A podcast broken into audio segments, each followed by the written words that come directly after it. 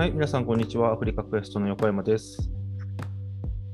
はい、同じく原です。よろしくお願いします。アフリカクエストインターン生の藤原です。よろしくお願いします。はい、えー今日はこの3人で、えーとポッドキャストをお送りしていきたいと思います。えーこの番組では、えーアフリカに関するホットな話題をもとに経験や所感を交えつつ自由に喋りながら深めていきます。えー30分程度なんですけども、えー楽しんでいただければ嬉しいです。では、えー藤原さん、早速今日のテーマ発表をお願いします。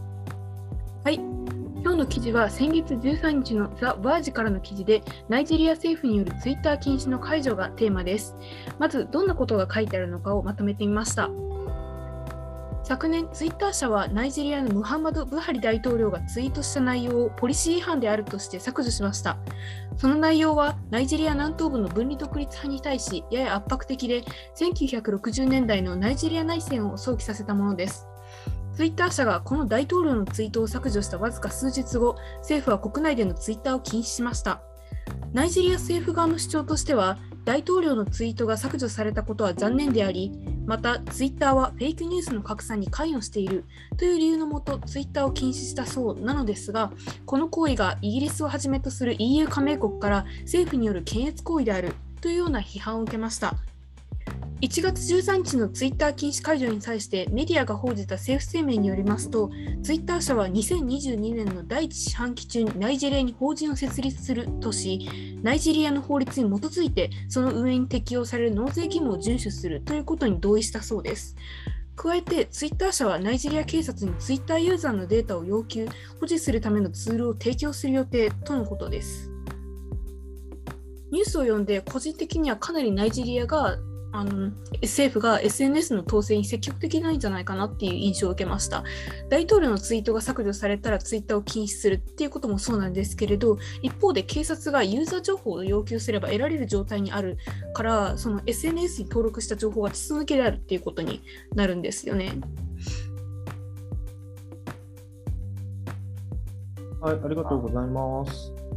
まあ、ナイジェリアのね、ツイッター版は結構、あの現地在住の日本人とか、あとは特にスタートアップ関連ですよね。スタートアップもやっぱりツイッターでコミュニケーション取ったり、情報仕入れたりしてたんで、こういうのは結構響いたよなっていうのは思ったんですけど、まあ、ようやく解除の方向ってことですよね。はい。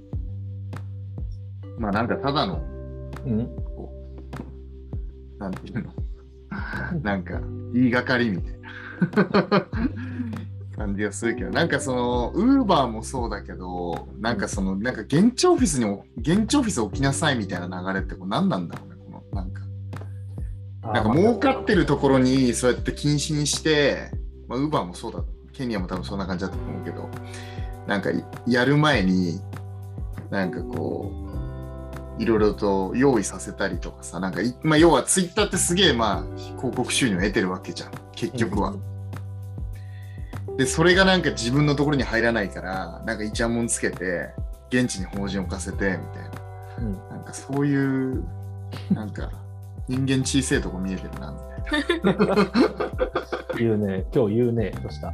いや、でも俺、いいねいや、なんかそういうの多いなと思ってて。うんあいや、なんかウーバー、ケニアのウーバーの話もそうだし、うんなんかこのツイッターの話もそうだし、なんかこう搾取されてるみたいな枠組みが嫌なのか、まあ最初はこう言いがかりでね、多分うん。言ったと思うんだけど、ゆくゆくは、なんかよく考えたら、ツイッター禁止にして法人を置かせたら儲けんじゃね？みたいなさ、なんかそういうすげえ単純明快ななんか あれが見えてくるんだけど、なんか違うんかな？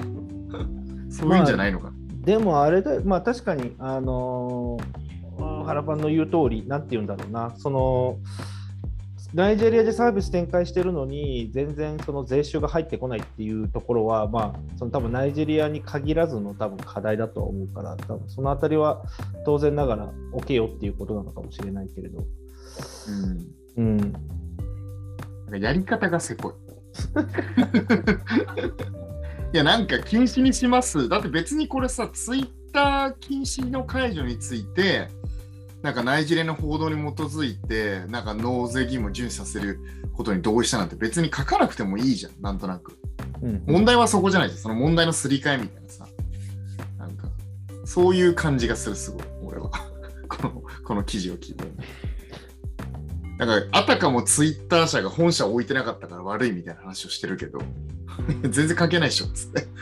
うん、まあちょっとこの、えー、と参照してる記事の情報が多少不足してるかなっていう感は多分あると思っていて、えっ、と多分他の記事でも書いてるようにいいつだっけ？あれえっ、と本当これ去年だよね？去年の話ですよね。あの警察に対するデモでえっ、と、ハッシュタグ、えーなんだっけ？エンドサーズか、で、まあ、うん。デモが広がったっていうのも大きなその、えーとツイッターバーンにつながったっていうのは、まあ、現地の人はなんか大統領削除よりもそっちの方を結構中心に言ってたんですよね。うん。だから要はその市民の、まあ、ナイジェリアっていろいろ、まあ、僕ちょっとあんま詳しくないんであれですけどちょっとやっぱり民族も含めてまだまだその国内が荒れている中で、うんなんか北から移民が入ってるみたいなやっぱ話もすごくあるので、うんまあいろいろその言論を統制をしたいっていう、まあ、若干のそういうなんていうんですかね政府側としての思惑っていうのも当然あったのかなと思うんですよね。なるほどね。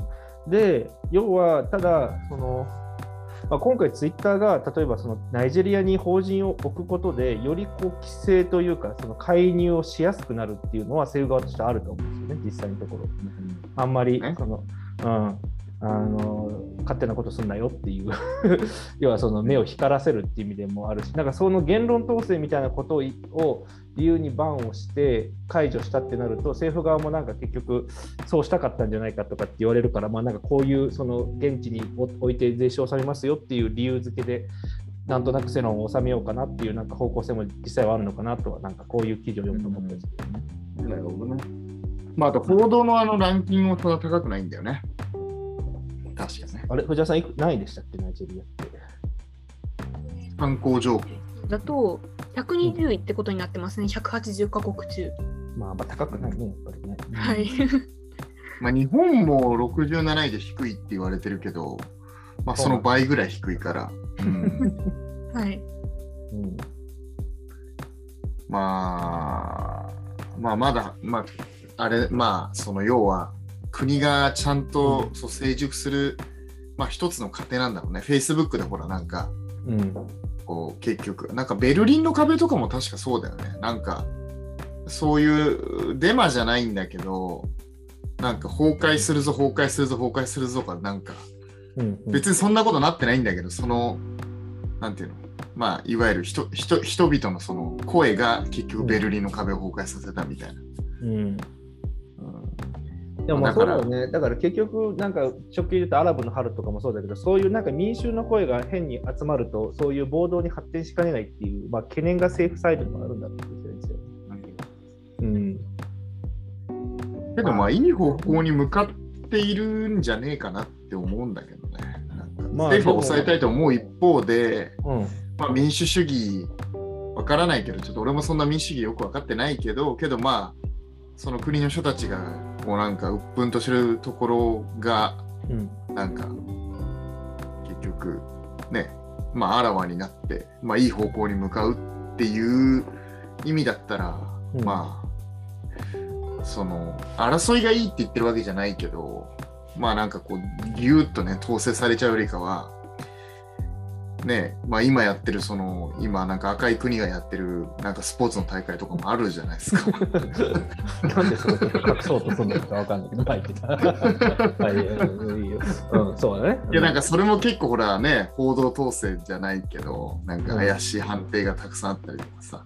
うんうんそうね、まあ、これは難しいよね。実際、だってなんだっけ、まあ、ケニアとかってすごい言論も、まあ、比較的自由だけれど、やっぱりね、あの周りから見ると治安悪いし、でもその分資本主義意外と効いてたりする、ね、まだマシだったりする部分もあるけど、じゃあ、ウガンダとルワンダってね、独裁って言われてるけど、あのーすごく治安はいいしね、なんか何が大事なのかっていうのはちょっと分かんないけれど。うんそうだね。うん、統制した方が治安はいいかもしれないけど、じゃあでも、ね、やっぱ経済はやっぱケニアしっかり伸びてるから、まあ、そういう意味では、ね、あの何が正しいかっていうのはね、人それぞれの価値観によるのかもしれないけれど、うん、でもなんか結局これツイッターずっとバンで、僕去年の11月にナイジェリア行ったけど、まあ、全然つぶやけるんですよね。あの VPN 一宮さんとか普通につぶやいてない めっちゃ個人名出してる あの、えっと、VPN を使えば一応つぶやけるんですよ。めんどくせえ。でもほら、v、iPhone とかだと VPN ってこのボタン1個でこうすぐつながるじゃん。遅くなったりとかしないの、接続が。ツイッターつぶやくぐらいだと全然普通にいけるね。あ、そう。だから僕もナイジェリアからつぶやくときは VPN でやってて、あんなんかやりすぎるとよよくないのか悪いのか全然わかんないんだけど、とりあえず VPN で、でナイジェリアの人たちも結構 VPN でやってるから、うんその一手間かかるだけで、まあ、別につぶやけないわけではなかった。なるほど。ね。で、なんか、誰か、どっかのね、ナイジェリアの人が言ってたんだけど、だからじゃあこれで、ツイッター解禁になったからといって、なんか、でも俺は VPN でつぶやくよとか言ってて、要はそのさっきちょっと、プレイヤーさんも言ったように、なんかこう、じゃあ、もともとやったら、なんか情報取られるんじゃないかとか、なんかそういう懸念がちょっとやっぱ出てくるらしくて、なるほどね。面白いね。そう、いやもう引き続き VPN でやるわ、みたいなことを、なんかどっかの大ナイジェリア人が言ってたな。うんそれは面白い見解だなと。確かに。けどなんかその、ウェブの、うんやっぱりその情報をどこに置くのかっていうのって結構大事なのかもしれないね、これからね。うんうんだから、まあ、ね、某赤い国の情報を好きだね、に情報を置いとくのか。国。うんいやいや、ほら、某名前出しちゃうとまずいかなと思って。そうね、でもそうね、あの、報道の自由度が、ね、低いから刺されるね。某赤い国、若い国 ね。うんうん某赤い国に置くよりは、まあ、外に接続しといた方がいいとかね、まあ、警察に見られるのとか嫌だよね、だってね。まあ、データってどこまでね、実際のところね、そういうところで見られてるかって分かんないよね、実際まあ、あれみたいだよね。なんだっけね。えっと、トータルリコールじゃなくて、なんだっけ、ほら、未来のさ、犯罪が予測できるっていうそんなん映画あったじゃん。未来の犯罪がそうできるって。あれは忘れたやべ。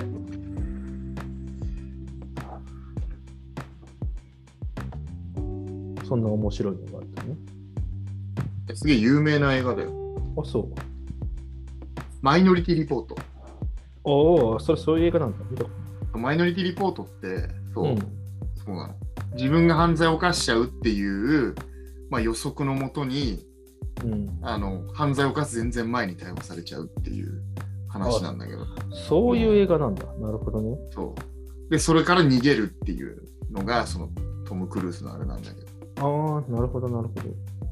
そうあだなんかそうなんかそういうふういや要は別にナイジェリアの警察が情報取ったからってそういうことできるわけではないとは思うけどーうんうん。なんか結局それってほら犯罪してないかとかうん、なんかこうしてないかみたいのが見られちゃうぐらいだったら、まあ、うん。外に情報こうかなみたいなそうね。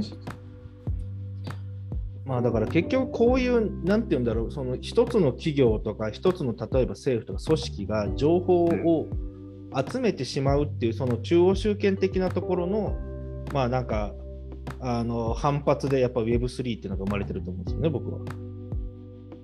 なんでこいつらに全部情報を取られなきゃいけないんだっていう。うんところがあるからね、まあ、まさにこういうのって分かりやすい字ですよね。うんでもツイッターが、まあ、僕もちょっとやっぱり違和感があって、ツイッターがその誰かのつぶやきを消せるっていう権限を持ってるっていうのは、まあ、ある意味では重要なんだけど、ある意味では怖いよねって。だって言論統制できるわけですよ、ツイッター自体の。なるほどね。だってツイッターがの思想に反するものは消せるわけでしょ。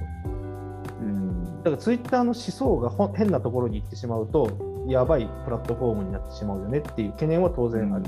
ツイッターが善であればね、全然いいんだけど、ツイッターがなんか変に変な主義主張に走り始めるとちょっと怖いよね。うん。まあね。でもなんだっけ、この前なんか出てなかったっけ、ツイッターがなんか削除した件数、要はよ要望において削除した件数が一番多いのって日本みたいなのが出てなかったあ、そうなの？うん、なんか日本すげえ消されてるらしい日本ろくでもないなんかこう炎上とかしたりするか。うん、なんか割とこうこうなんか社会的に良くない感じのやつだったら要請して消すみたいな話になってたと思います。やっぱりね、引用する、多分ね、ツイッターが意外と、そのマーケティングとか、やっぱ自分の力を保持するみたいなのに結構やっぱなっていて、やっぱこうフォロワー数をいかに増やすかっていうところにこう炎上、炎上、炎上みたいなさ、そうね。うんそういうの多いんじゃない？これだね、2022年。去年、ツイッターの削除要請件数が日本が世界の4割で、ダントツ1えー、面白43%い。ちなみにナイジェリアは？ナイジェリア、いや、ないんじゃない？だってパンされてんだから。バンされてるからナイパンされてるからないでしナイジェリア人いないことになってる、一応。ょ。基本はね、やっちゃダメってことになってるからね。それはうん。はい。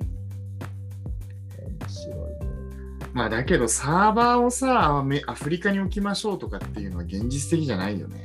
ね。うん、現実的じゃないね、全然うん。いやだから、なんか、うんまあ確かにそのね、アメリカの企業とかヨーロッパの企業とか、うんうんまあそういうところにデータ持ってかれちゃうけど、まあだけど結局そのサーバーをどこに置くかとかサーバーの維持するのどこがいいかみたいな話になった時にぱもうそれなりのインフラが整えられないところにはそうならないわけじゃん。うんまあだからなんかしょうがないよねみたいな感じもちょっとあるけどね。そうしたくなかったらうんもっとその国を発展させるためになんか頑張るしかないよなみたいなのもあるかもしれないね。わかんないけど。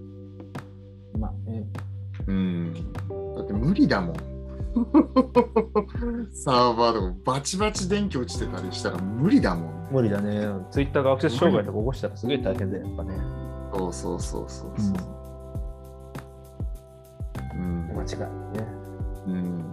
まあだからなんか、うんまあある意味でじゃあ例えばアフリカでなんかウェブシステム作りましたみたいなとこあったとしても結局 AWS 載せるとか Google に載せるとかみたいな、ね要は結局安定、うん安定したプラットフォームに載せなきゃいけないからさ、うんそりゃもうなんかトレードオフみたいな感じだよね。しょうがないっちゃしょうがないよね。みたいなさ。うん、まあ、それは仕方ないよね、実際ね。うん。うんだからむしろなんかアフリカでサーバーとか置けるみたいな 感じになったらむしろすごいんじゃん。確かにね。うん。相当大変だから電気とね、電気といい、やっぱ。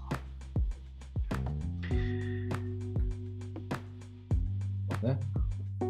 まあ、とりあえずこのニュースはこんな感じですかね。うんう。ん。まあ、なかなか面白い記事ですね。うん。今後どうなっていくのか。楽しみですそうだ。ね。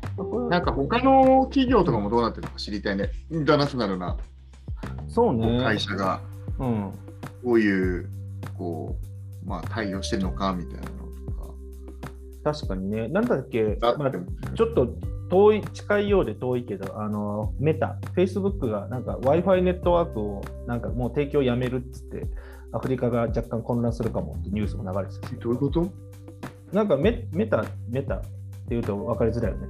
えっと、Facebook が Facebook なんか Wi-Fi サービスをアフリカで、アフリカの何カ国かでやってたらしいんだよ、安いやつただもうあの資源と、なんかその、まあ何、集中と、なんだっけ？選択としてそうそう、選択と集中でもうそれをやめるみたいな話が今出てて、今今年中に打ち切るかなんかかな。なんかまあアフリカだけじゃなくて世界中での、まあ、途上国で結構やってたらしい。なんかそれを打ち切るかもみたいなそう観測が流れてて。えー、むしろちょっとそれも今度なんか記事で見たいね。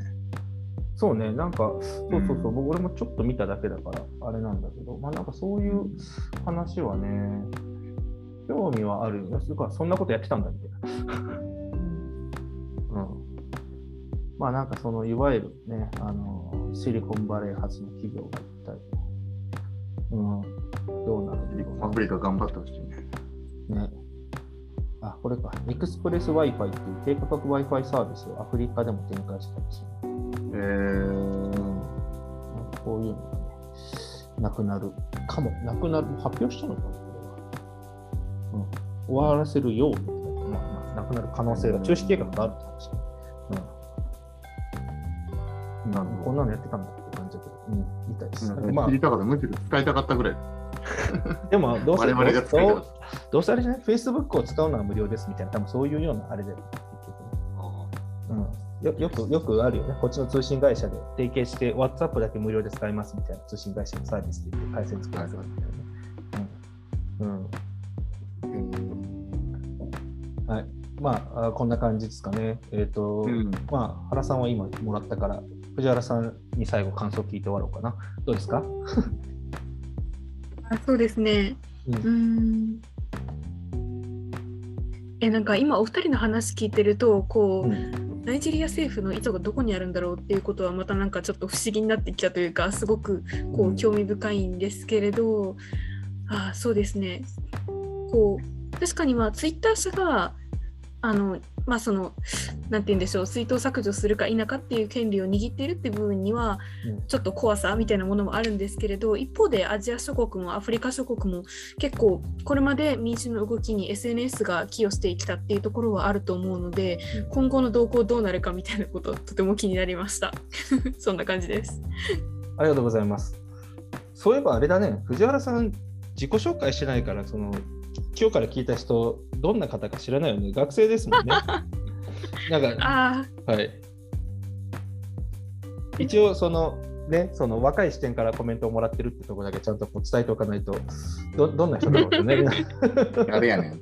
そうそう、誰やねんってなっちゃうから。うん、で今、大学何年生でしたっけ？ごめんなさい。ああ今1年生ですああということで、あの皆さん、年生か。ああの僕と原さんはもう十分なおじさんになりましたけど、あの非常に若い、ふ藤原さんの若い意見ももらいつつ、引き続きこの、えっと、ポッドキャスト続けていこうと思いますんで、は はいな、18歳か。